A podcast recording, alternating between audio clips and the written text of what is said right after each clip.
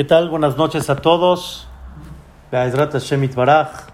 Vamos a, a, dedicar esta clase que haya Refuash Lema para todos los que necesiten Refuash Lema y principalmente la señora Lilia Batanjul, que Boreolam le mande Refuash Lema y todos los que necesiten Betoch Shar Jole Ameja Israel. Es un placer compartir el día de hoy esta clase que siguiendo el tema de las verajot, reconociendo la bendición que Dios nos entregó, ayer estudiamos hermosísimo un concepto que es un objetivo muy importante para el pueblo de Israel. Este objetivo es Geburah. Geburah significa cuánto la persona toma control, cuánto la persona le dice, a su instinto, le dice a sus deseos, le dice no. Y eso se necesita Geburah. Y es una cosa que el Am Israel trabaja día a día. Ese concepto tan importante de control. Y realmente toda la Torah está llena de Geburah. Toda la Torah está llena de control en todos los aspectos, económicamente, en comida, en social, en tantas cosas, la Torah nos exige mucho control, no comer todo lo que una persona se le presente, de alguna manera no se trabaja siempre cuando una persona desea, la persona tiene que saber cómo controlar su dinero, tiene que saber cómo ser honrado, tantas cosas y también mucho en el carácter de la persona, controlar mucho los sentimientos de una persona. Ese es el concepto que le llamamos Geburah. Estuvimos dando una serie de clases en la mañana, en esta época de nueve a nueve y media para los hombres, eh, conducta que Dios exige del Am Israel, no nada más en la parte exterior, sino también en la parte de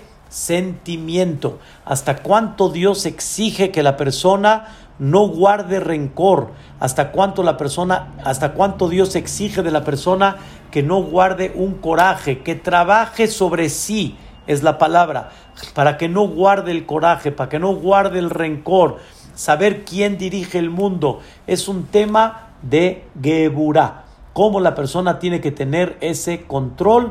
Y hablamos ampliamente sobre este tema en una manera impactante.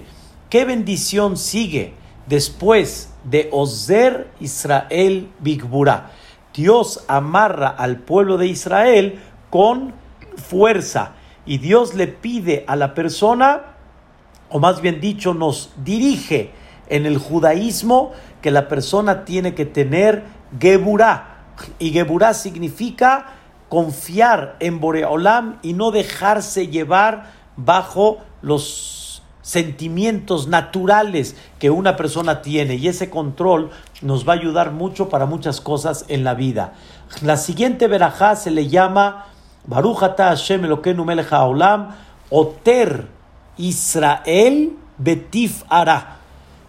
Es la bendición que sigue después de Ozer Israel Bigbura.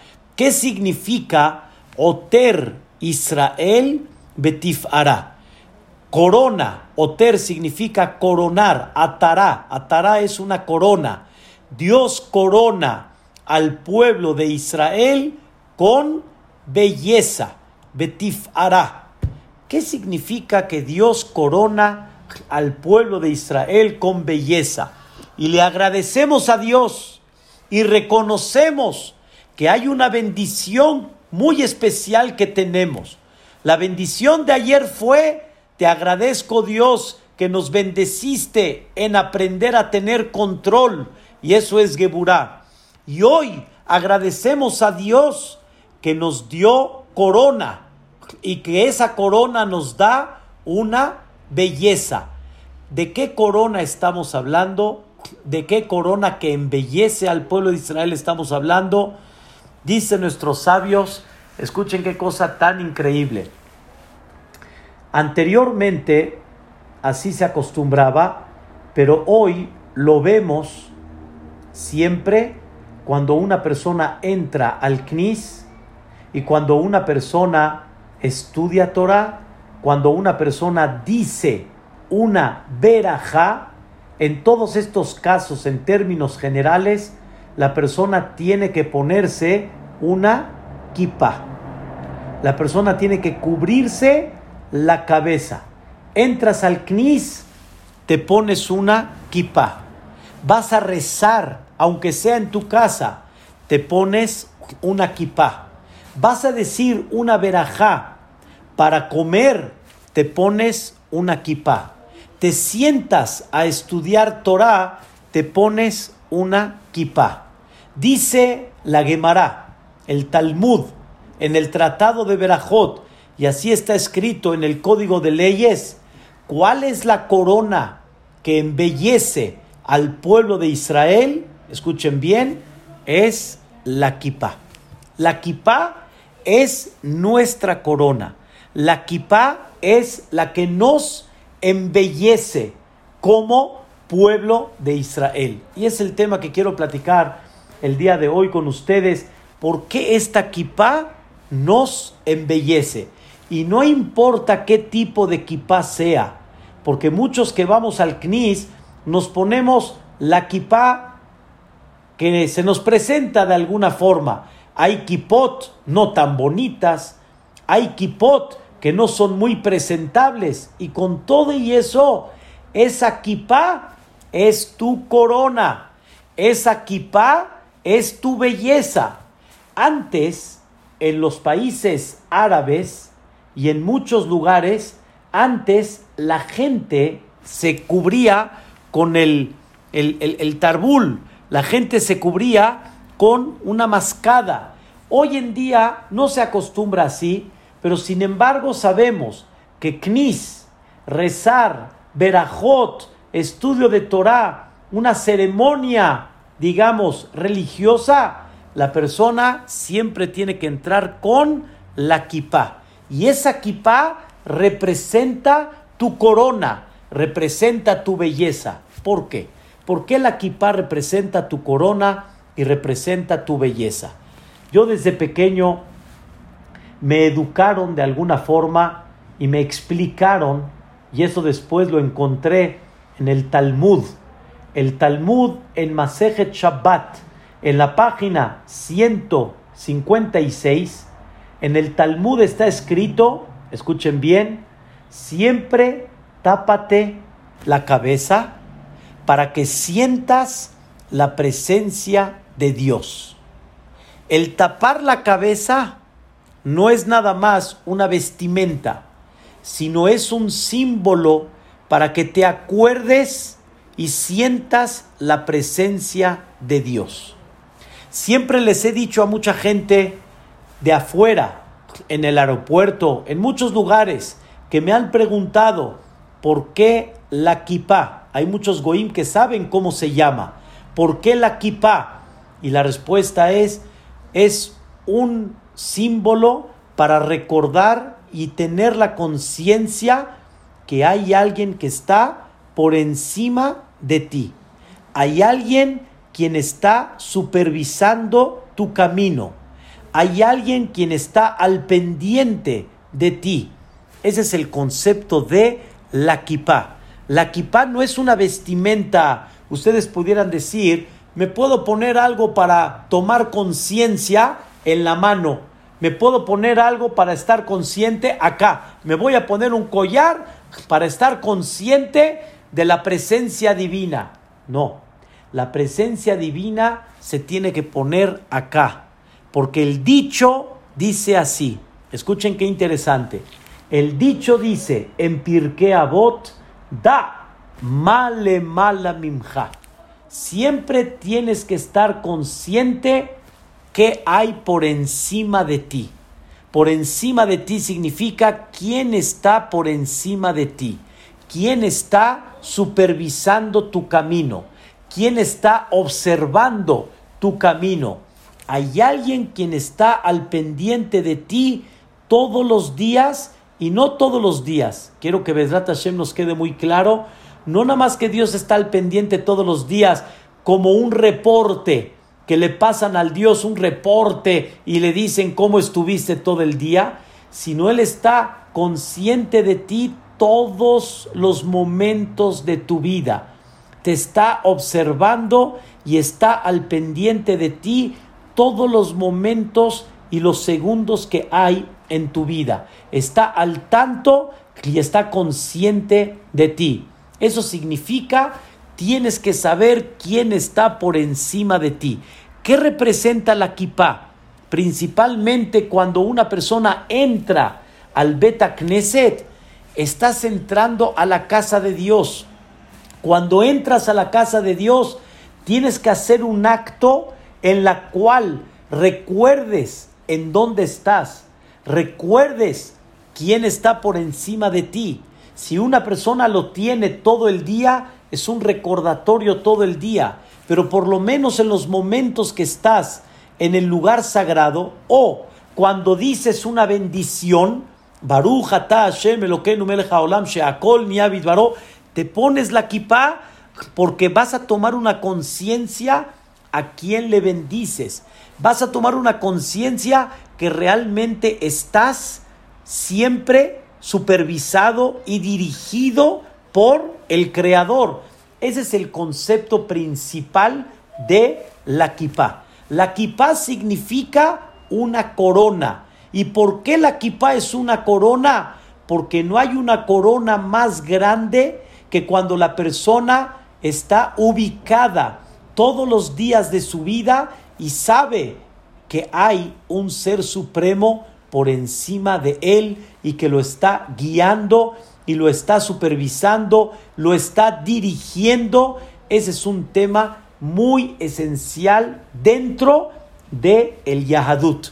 Queridos hermanos, uno de los puntos que el pueblo de Israel trabaja todos los días de su vida es sentir la presencia divina, sentir que hay un ser supremo, sentir que hay uno que te dirige. Y por eso es una corona muy especial para el pueblo de Israel. Porque el pueblo de Israel trabaja y trata de meter en su vida la presencia de Dios. Pedrat Hashem, aquí quiero comenzar este tema tan importante de lo que representa la kippah y lo que refleja la kippah. Pero quiero decirles que no es suficiente nada más con el acto, sino la persona tiene que recordar ese acto que me recuerda, ese acto a qué me lleva. Les voy a recordar lo que hablamos. Una persona puede vestir zapatos toda su vida y nunca se preguntó por qué él tiene que vestir zapatos y por qué todos los seres, animales y vivientes no visten zapatos. Y la persona cuando toma conciencia de eso, entonces tiene realmente un resultado esa conciencia. Igualmente yo le puedo poner kipá a una persona, pero si nunca le explico qué representa la kipá, no vamos a, llevar a cabo realmente el objetivo. Eso que les estoy diciendo es muy importante para que sepamos que la kipá no siempre nos va a proteger si no tomamos la conciencia de lo que representa la kippah. El tema del día de hoy es quién está por encima de ti. Y eso es lo que representa la kippah. En hebreo se le llama este concepto Irat Shamaim. Voy a explicar. Irat Shamaim significa el temor a Dios. Pero cuando yo hablo del temor a Dios, significa la conciencia que Dios está presente a ti. Ese es el concepto de Irat Shamaim. Y voy a explicar por qué se le llama temor al cielo. Irat Shamaim. Temor al cielo. ¿Por qué no hablamos temor a Dios? Y el concepto principal que vamos a hablar es el concepto de sentir y saber la presencia de Dios. Y aquí quiero comenzar a platicar el tema con ustedes, queridos hermanos, para que comprendamos cuál es la misión de un Yehudí. La misión de un Yehudí es que se tiene que ver la presencia de Dios en su conducta. Se tiene que ver la presencia divina en sus caminos. Nosotros somos la carroza donde cargamos a Dios. Así como cuando uno ve la carroza presidencial, sabe que ahí está el presidente, la gente tiene que ver la presencia de Dios en mi conducta, en mi forma, cómo me conduzco delante de la gente y en el mundo entero. Por eso, queridos hermanos, cuando un Yehudí comete un error, cuando un Yehudí se equivoca, en el buen sentido, luego, luego, Johnny, ¿a quién señalan? ¿A él o al Yehudí? ¿Señalan a Reubén o señalan al judío?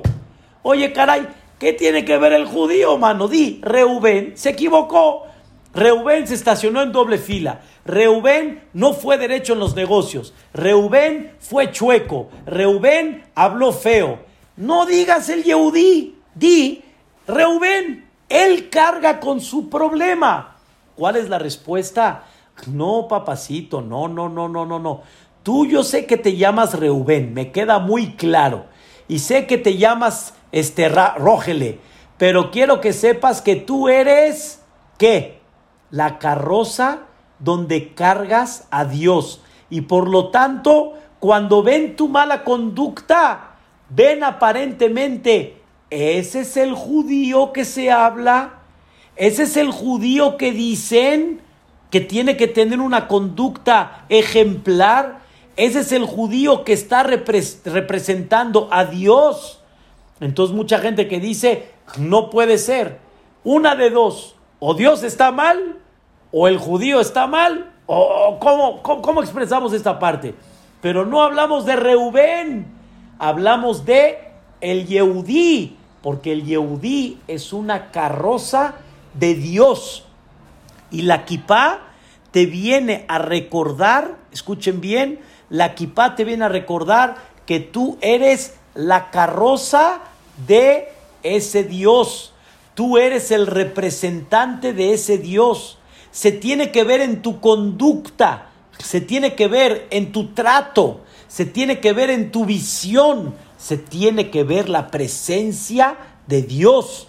Y por eso te pones la kipá y por eso la kipá es tu corona, porque tu corona y tu belleza es la conducta de Dios. Y conforme tengas una conducta de Dios impactante, te vas a dar cuenta que ahí está la presencia de Dios, ahí está la presencia de nuestra sagrada Torah.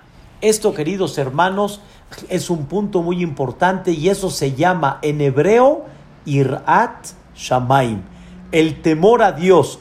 En mí no se ve una conducta nada más así de, de, de, de humano, se ve una conducta de Dios se ve una conducta espiritual y esa conducta espiritual es la conducta que Dios quiere que recuerdes todos los días y cuando te pones la kipá sientes esa responsabilidad de lo que tienes que llevar a cabo todos los días de tu vida.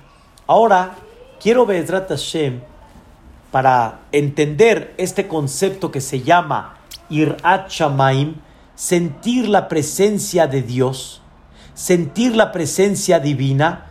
Quiero primeramente Dios platicar con ustedes varios puntos muy importantes y son cuatro principalmente, cuatro puntos que son muy básicos para comprender qué significa y qué refleja ese concepto de la kippah. Un punto lo platiqué hoy en la tarde en la clase de las señoras, pero Vedrat Hashem, quiero platicar con ustedes cuatro puntos.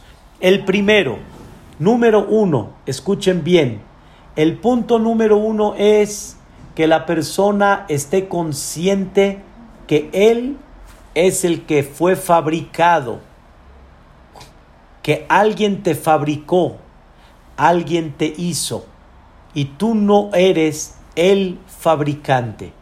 Esto significa, tú llegaste a un mundo que ya está hecho.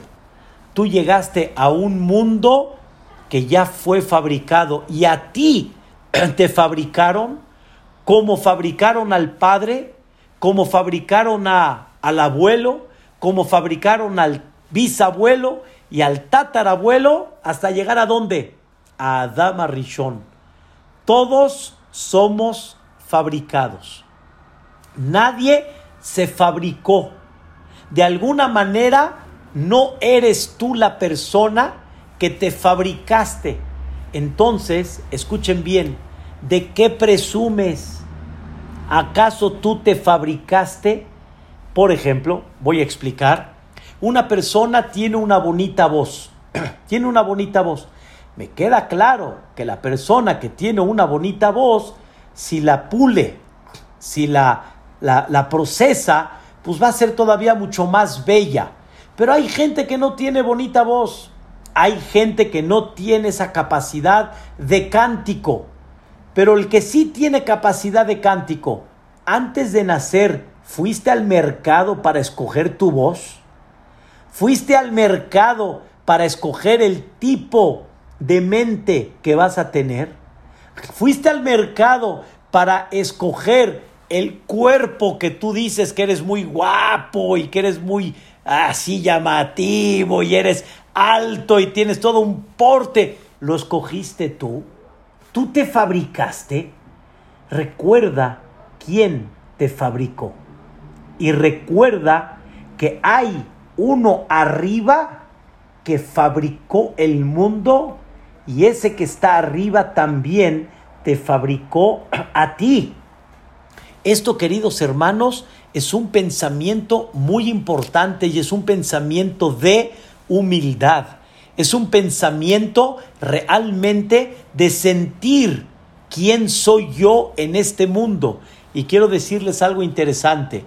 Agarren vista pájaro. Vamos a ver al mundo vista satélite. ¿A dónde estás tú parado vista satélite? ¿A dónde estás tú? ¿A dónde estás? Ahorita hemos visto las marchas que han hecho de protesta en Estados Unidos por este George Floyd que, que, lo mataron y se ve vista pájaro las protestas de tanta y tanta gente. ¿No? ¿A dónde estás tú ahí metido en todo ese mundo? Aparentemente eres uno de más. Estás ahí metido. Pero ¿qué te crees? ¿Quién eres?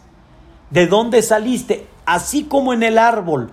El árbol está lleno de hojas el mundo está lleno de gente. O sea, de alguna forma tú formas parte de todo eso. Pero ¿qué te crees? ¿Llegaste? ¿Te fabricaste? ¿Escogiste? Señores, hay algo muy interesante, pero muchas veces, y vimos en aquella época, cómo había gente cuando tenían, después de que la esposa se aliviaba, tenían, escuchen, tenían le preguntaban, ¿qué fue? Y él decía, niño, niño, niño. ¿Qué fue? Niña. Bueno, está bien. Más alto, Edrat. Para la otra, ahí va. Y si, y si llegó a tener puras hijas, nada más, entonces ¿qué?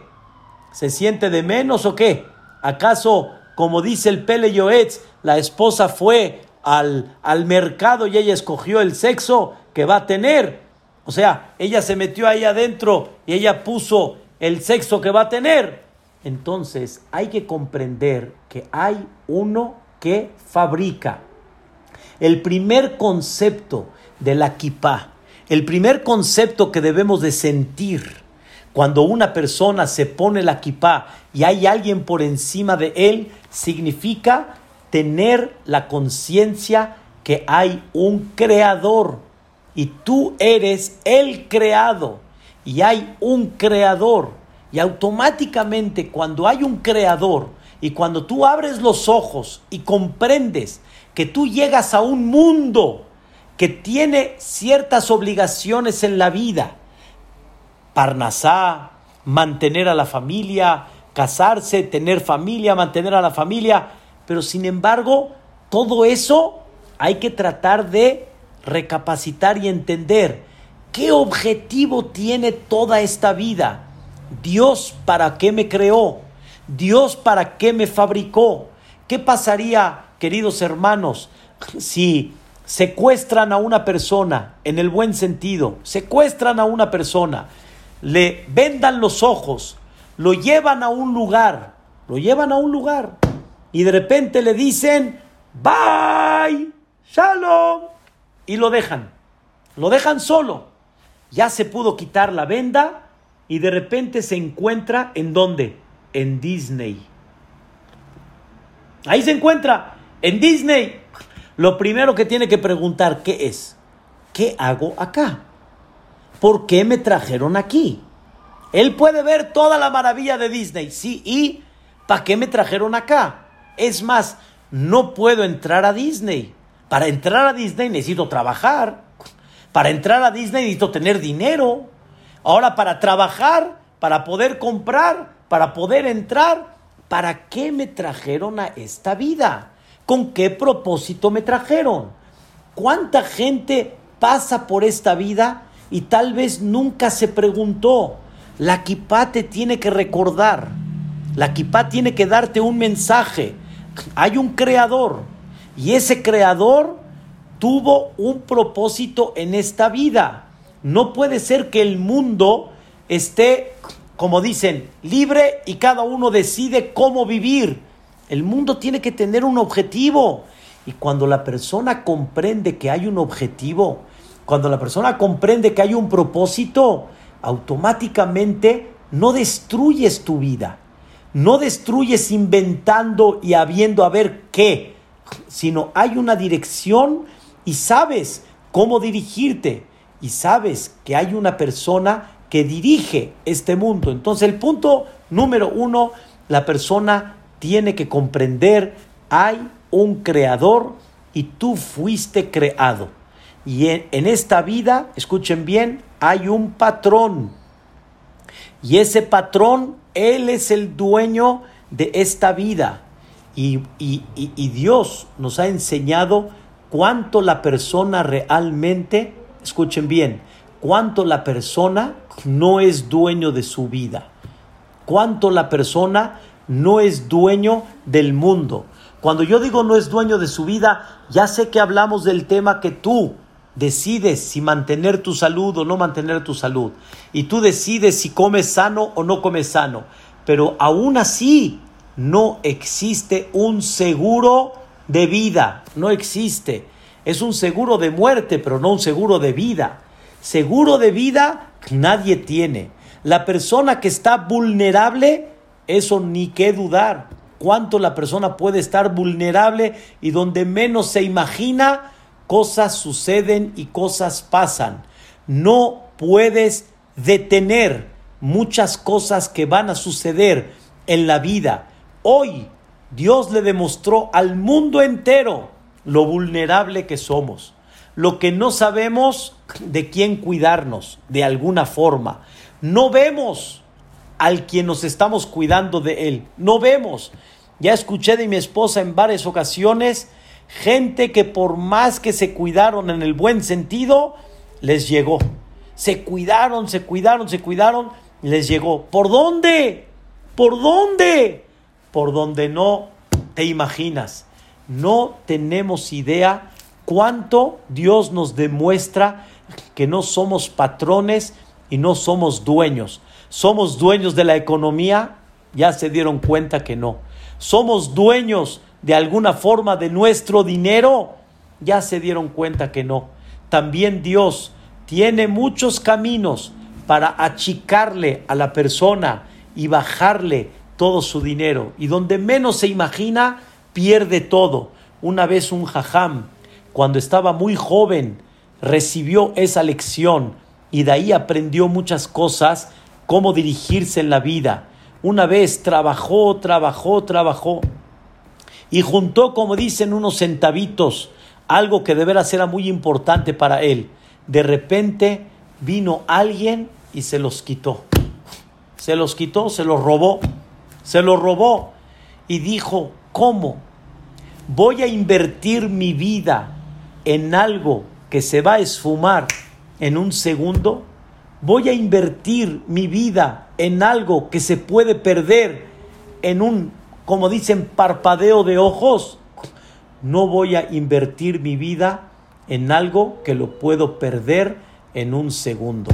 Voy a invertir mi vida en cosas que nadie me puede quitar, no en las cosas que las puedo llegar a perder en cuestiones de segundos. Ay, queridos hermanos, que Dios nunca, Barminan, nos enseñe cómo una persona puede perder todo su trabajo de vida. Y aquí está el secreto. Si el trabajo y la parnasá es nada más un medio y no es un objetivo, y hay uno que dirige, entonces Dios manda y Dios quita. Pero cuando una persona se dedica y su objetivo realmente es nada más la parte económica, la parte material, cuando la pierde o cuando no tiene oportunidad de llevarla a cabo, se siente él en un fracaso. Y no puede ser que Dios haya puesto el objetivo de la vida en eso, queridos hermanos, porque la mayoría del mundo está en un fracaso. Y no puede ser que ese sea el objetivo del ser humano. Tenemos que comenzar a darle un sentido mayor a la vida. Tenemos que comenzar a darle un objetivo mucho más espiritual, como hemos hablado.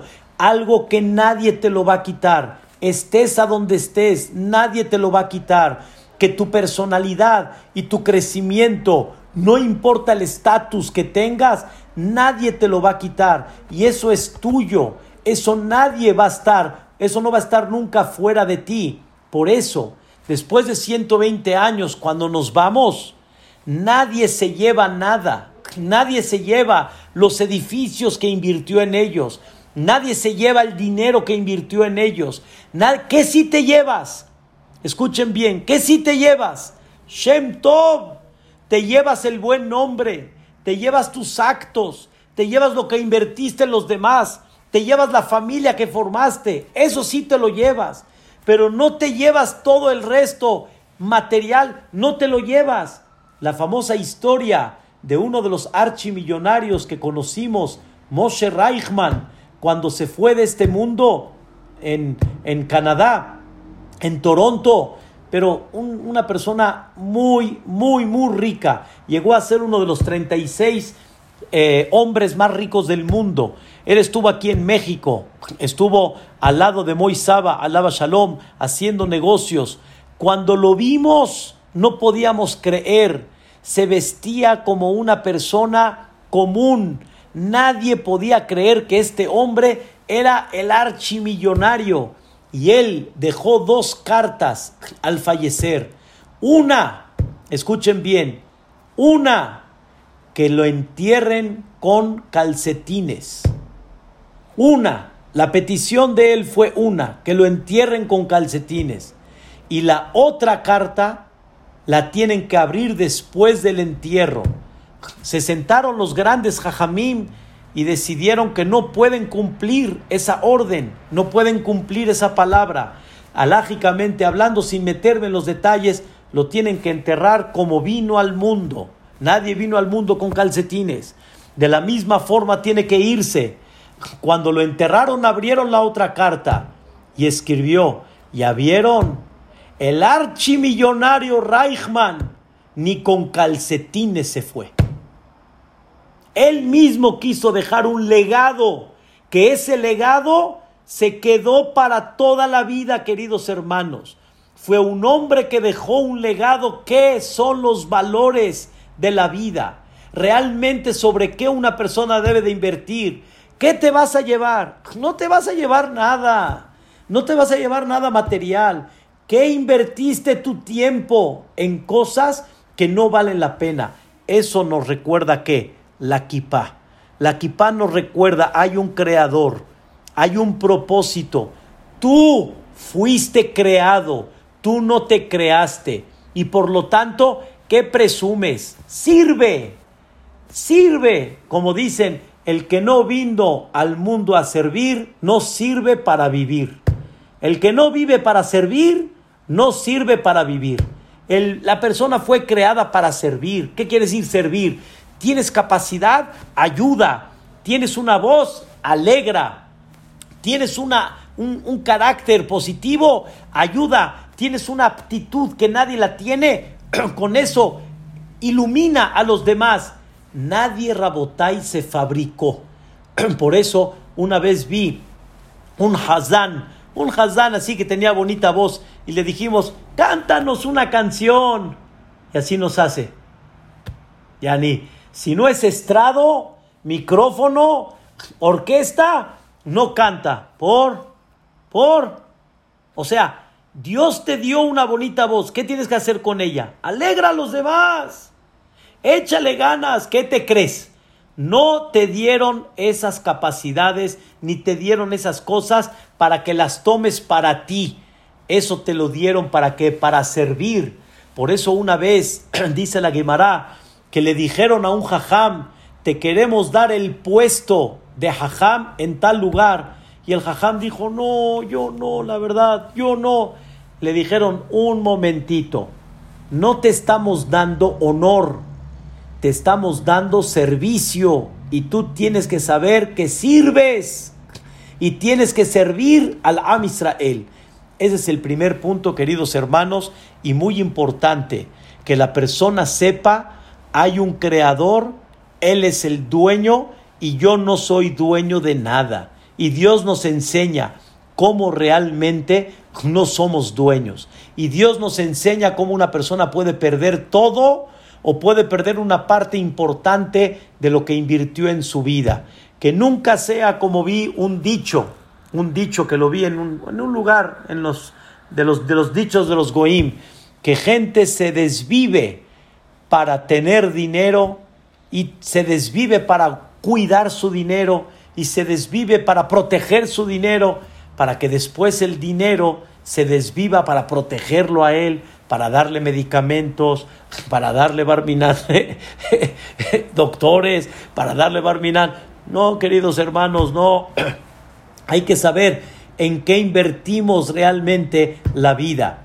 Número dos, escuchen queridos hermanos este punto. Número dos, ya entendiste que hay un creador, ya entendiste que hay un patrón, ya entendiste que hay un dueño en esta vida y ya entendiste que hay un propósito. No, lleva a cabo ese propósito.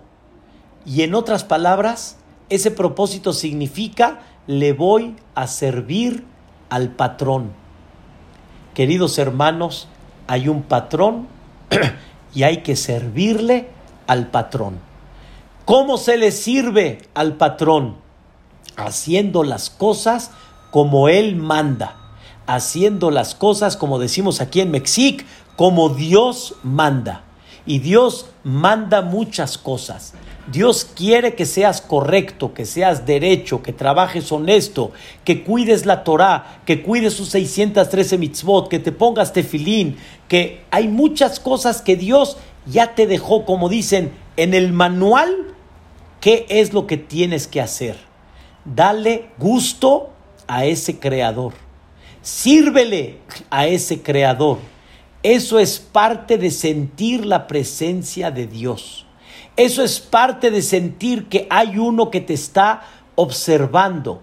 Hay uno que está mirando tus actos. Y escuchen bien, Dios te mira. ¿Para qué? ¿Para qué Dios te mira? Para ver cómo te comportas, para ver en qué camino estás Dios te está checando si obras bien o obras mal. Dios te está checando si hablas bonito o no hablas bonito. Dios te está checando si lastimaste a alguien con palabras o no. Dios te está checando si tomas algo que no te pertenece o no. Dios te está checando. ¿Por qué? Porque Dios ve en ti un príncipe Dios ve en ti un hombre muy importante.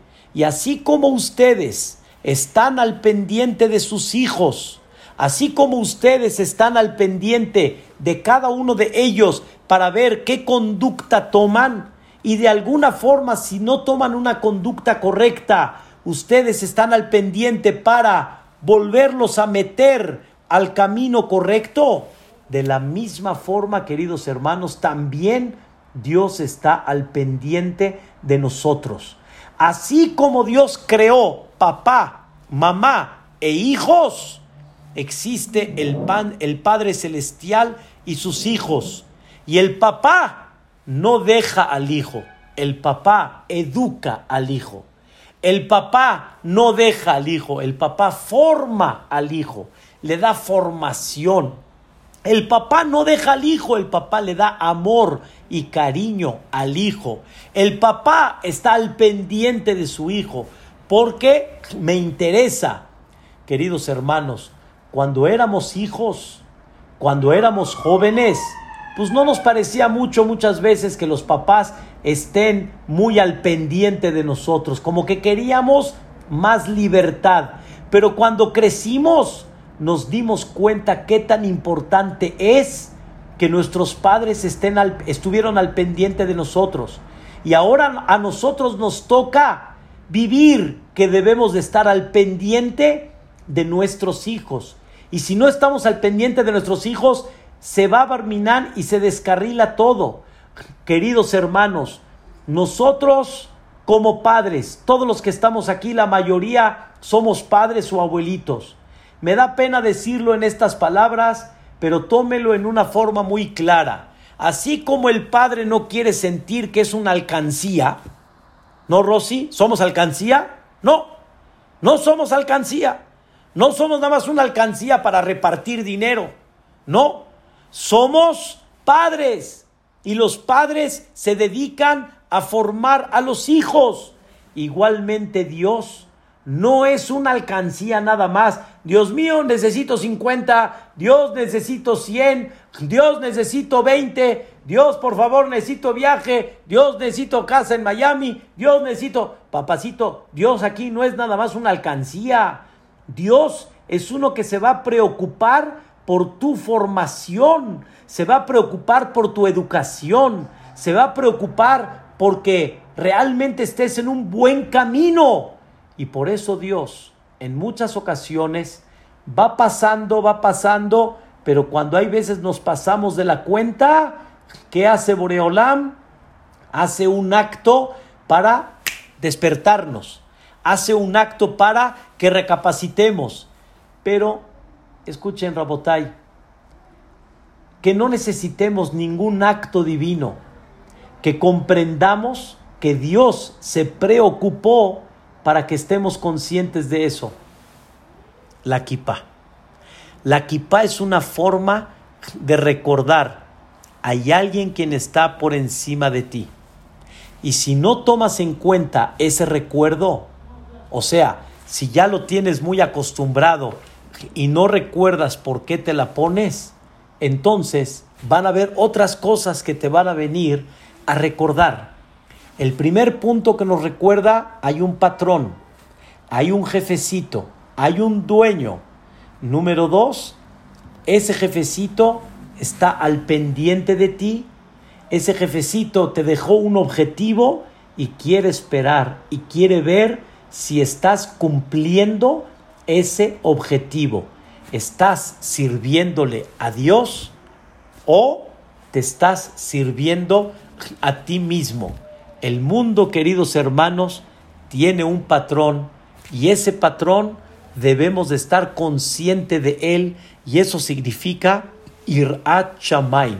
Irat Shamaim es sentir la presencia de Dios. Número tres, escuchen qué interesante. Número tres es conócelo. Conoce su grandeza. Conoce su capacidad. Conoce la fuerza inmensa que tiene.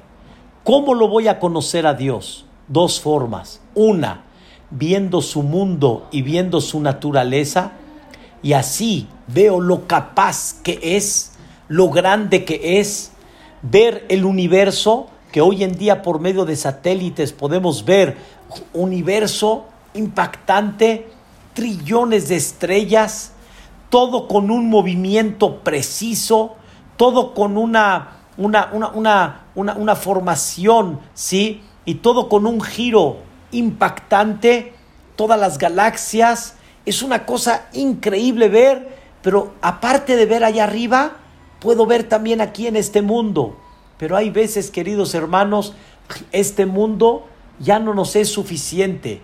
Necesitamos levantar la mirada al cielo y ver lo grande que es el cielo. El cielo, el cielo está lleno de estrellas. Hoy por tener luz eléctrica y por el smog no lo podemos palpar, pero váyanse un día a la carretera, en un día despejado, y vean la, el ejército de Dios, vean las estrellas, vean lo maravilloso que hay allá arriba. De ahí te pones a pensar, mi Ani, ¿quién soy yo?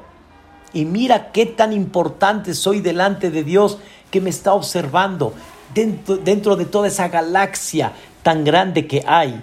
Y de ahí recibes ese sentimiento de la presencia de Dios. Queridos hermanos, qué tan importante es observar cómo Dios dirige el mundo. No nada más su grandeza en el mundo que creó, sino cómo Dios dirige el mundo. Y eso nos los ha enseñado. Y cada uno en particular se puede dar cuenta cómo Dios lo lleva de la mano, cómo Dios lo dirige. Ese es el punto número tres. Impáctate de Dios. Impáctate cómo dirige el mundo. Conócelo. Y entonces, aquí viene lo más importante que hay. Es uno de los puntos más importantes. La persona en la vida tiene en su, en su persona tiene un concepto que se llama impactarse de algo, asombrarse de algo, y eso lo conecta con eso que él se asombra. Toda persona admira. Normalmente la gente admira y, y en el momento que admira, eso le ayuda a que la persona se conecte con eso porque él está admirado de. Hay gente que se admira y se enamora de. Hay gente que se enamora del deporte, hay gente que se enamora y admira la fotografía, hay gente que se enamora y admira este, las reliquias. Hay todo, hay de todo, hay de todo. Una de las cosas que debemos de admirar, de amar y de impactarse es de Dios. Toda persona que tiene la capacidad de admirar a Dios nos va a ayudar a querer estar cerca de Él, a querer de alguna manera unirme con Él, a querer platicar con Él. Y ese es el concepto obviamente del rezo. Esto, queridos hermanos, es un punto bastante importante y todo proviene por la kipá. La kipá te enseña tres cosas muy importantes. Patrón, existencia. Dos, hay un objetivo, tienes que servirle a Él, tienes que llevar a cabo y saber que estás checado en todos los aspectos porque Dios, así como tú te preocupas por tus hijos, Dios se preocupa por ti y Dios quiere que estés en un buen camino. Y ese camino Dios ya no los marcó, ya no los puso muy claro. Y Dios observa si estás en ese camino o no. Número tres, impactate de la grandeza de Dios. Parte de la kipá te viene a enseñar, mira por encima de ti, mira qué hay, observa, levanta la mirada. El versículo dice, abet vesa eneja, levanta y mira, levanta y mira. La gente no levanta la mirada, no mira. Estamos nada más en el punto en el que estamos concentrados. Hay que levantar la mirada y hay que ver, hay que ver, hay que impactarse de Dios. Eso es el punto número tres. Y el punto número cuatro, que este punto es el más esencial de todos, hasta cuánto vives con este sentimiento. No muchos, Rabotai, vivimos con este sentimiento que Dios está frente a nosotros. Les voy a dar un ejemplo. Una vez un carretero estaba con su compañero y a la mitad de la carretera vieron un huerto, un huerto. de árboles frutales riquísimos. Pero obviamente el huerto no les pertenece a ellos. Llegó uno y le dijo al compañero, la verdad, los frutos se ven increíbles. Como decimos aquí en México, échame aguas. Voy a agarrar un fruto, unos cuantos, y échame aguas. Mientras no nos vean, échame aguas. ¿Está bien? En ese momento se acerca al huerto y le dice su amigo, aguas. Y se regresa rápido como que no pasó nada y le dice, ¿qué pasó?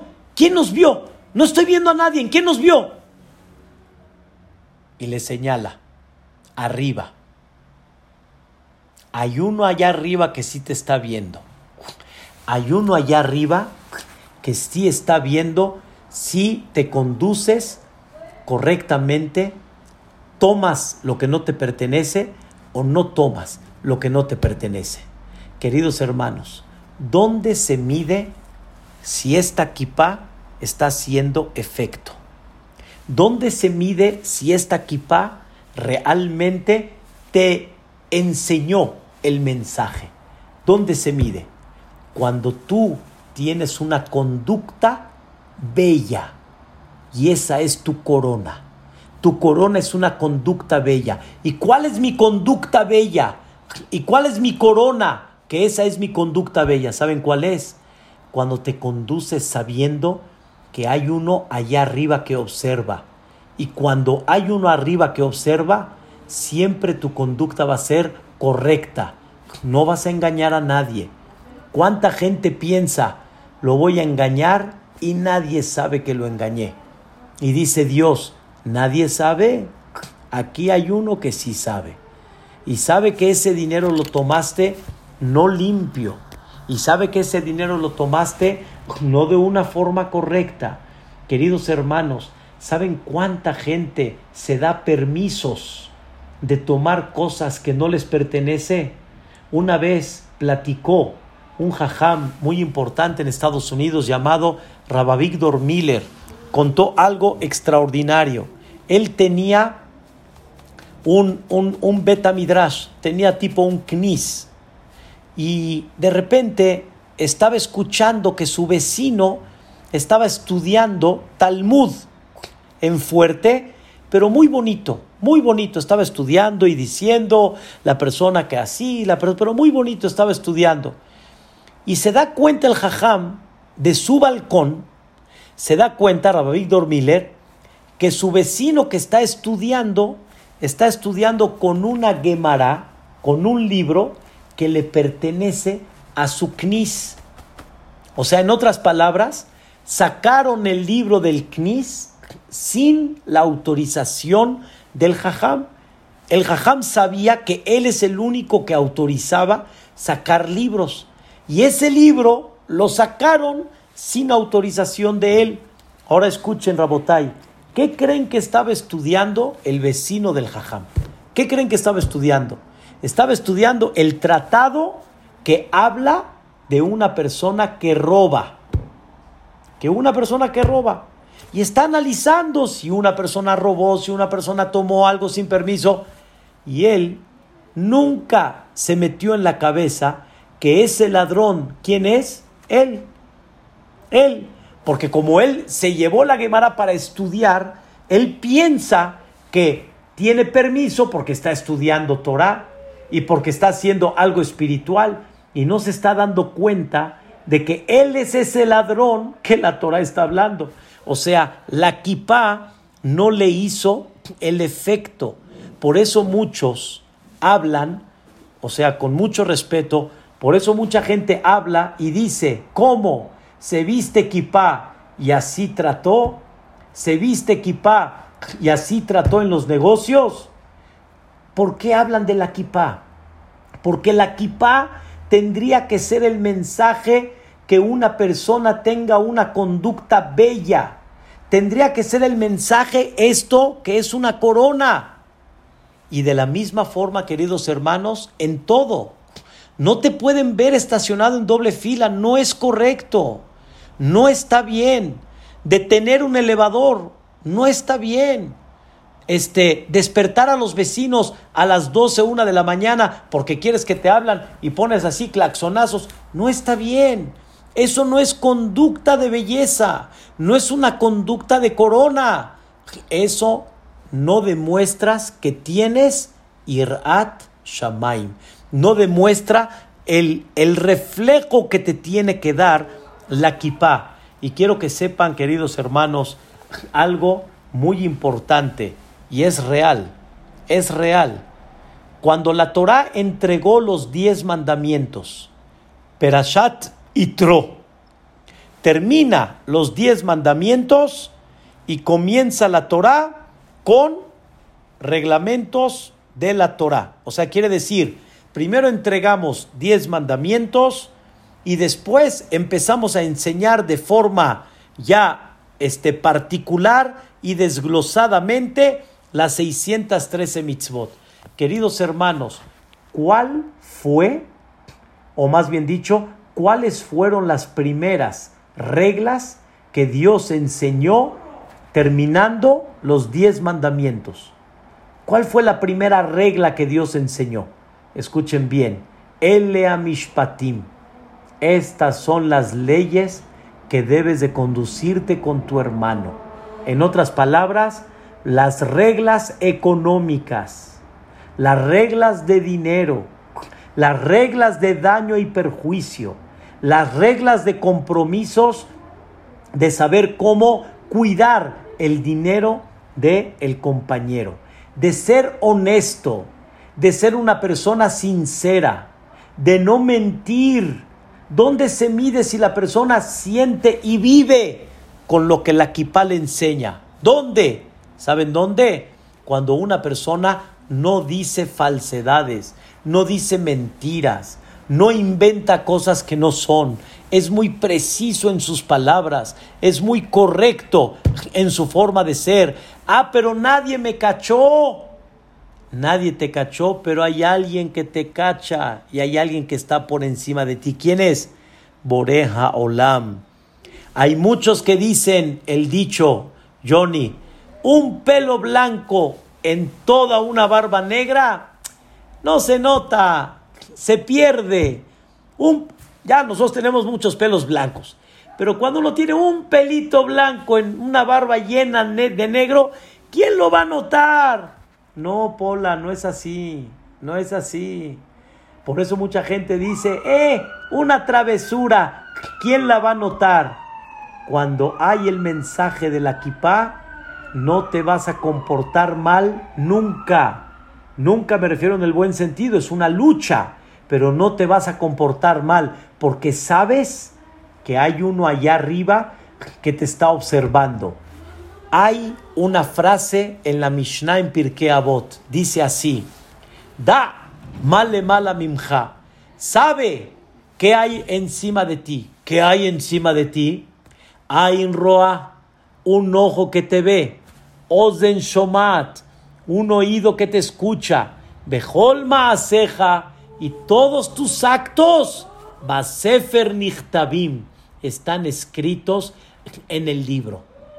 Todo, todo lo que hiciste está escrito, todo está registrado. No hay nada que se olvide Dios. Él no olvida nada. Él tiene presente todo.